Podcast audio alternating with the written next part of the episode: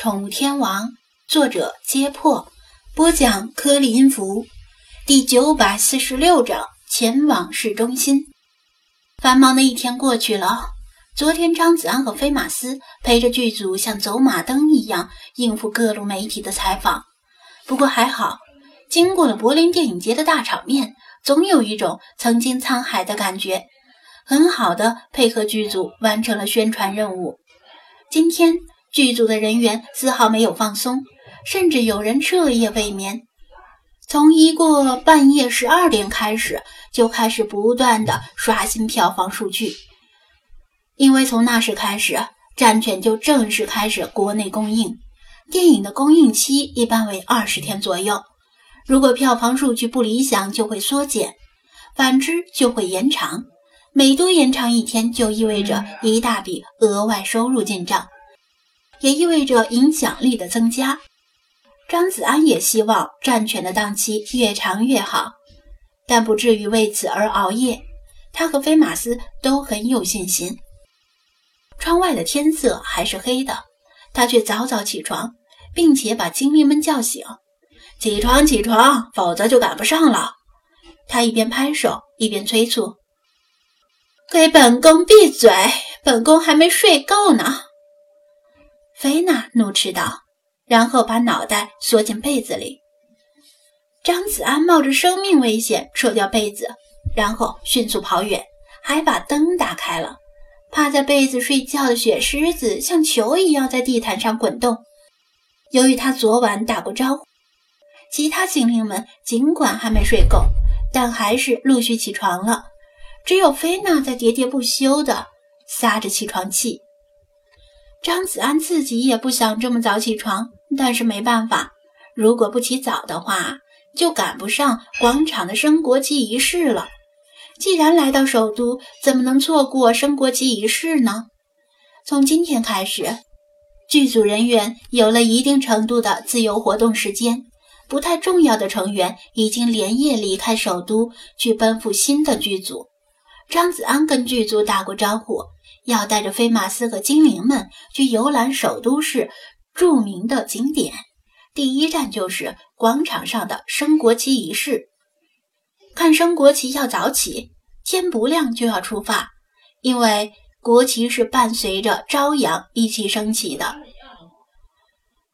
无非是升个国旗，有什么好看的？菲娜满腹怨气，凶巴巴地抱怨道。想看的话，你可以在神宫门口立个旗杆，每天升个够。你愿意把自己挂上去就行。这可不一样。张子安为了安全起见，裹紧手里的小被子，以防菲娜一怒伤人。要知道，很多人特地从外地甚至外国赶来，就是为了在世界上最著名的城市广场体验升国旗仪式。站在朝阳中，沐浴着春风里，仰头望着国旗冉冉升起，那种现场的庄严与肃穆的感觉，平时是无法体会到的。他费尽口舌，强调这种体验可能一生也遇不到几次，而且只有今天早起，明天开始就不用早起了，这才勉强把菲娜说动。其他精灵没那么懒，大家都有几分好奇。为何看似普通的升国旗仪式能够吸引到那么多人不远万里前来观看？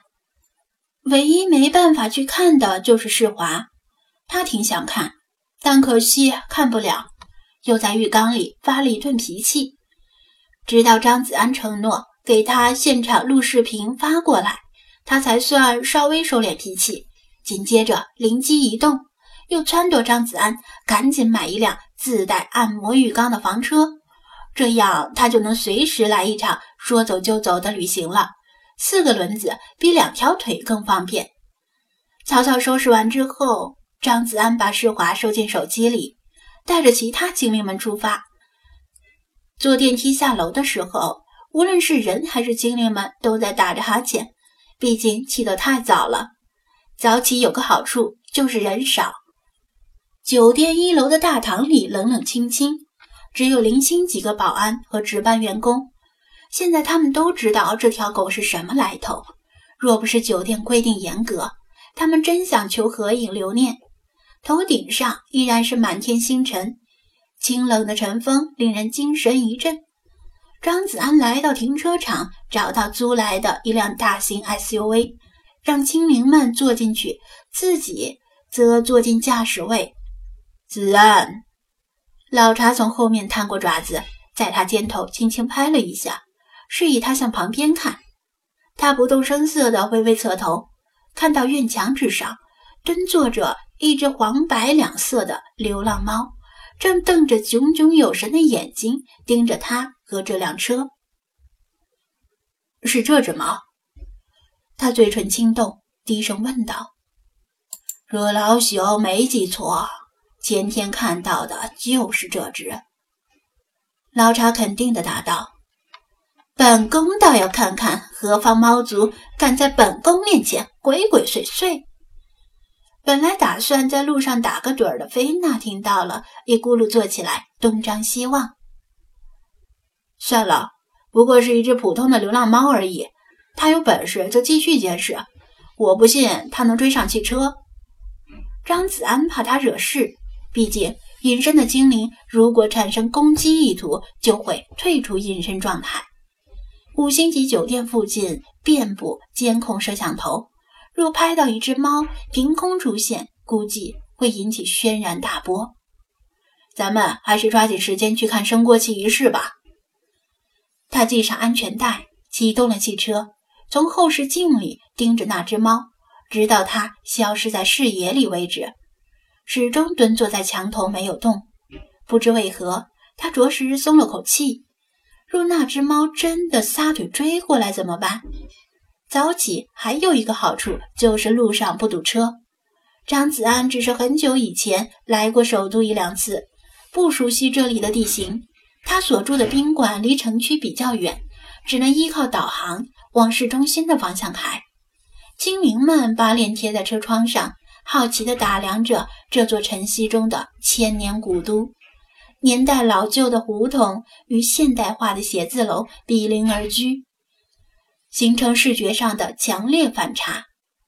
嘎嘎，好多的人！理查德叫道。